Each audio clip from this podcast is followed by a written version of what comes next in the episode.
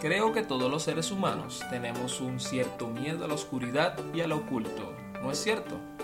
Es típico que los niños pequeños tengan miedo a la oscuridad, pero la realidad es que nosotros, aun siendo adultos, también lidiamos con diferentes tipos de miedos y de oscuridades. Hoy es tiempo de perder ese miedo y de aprender a descansar en el Señor. ¿Por qué? Porque tenemos la mayor fuente de luz con nosotros, Dios. Jesús dijo, yo soy la luz del mundo.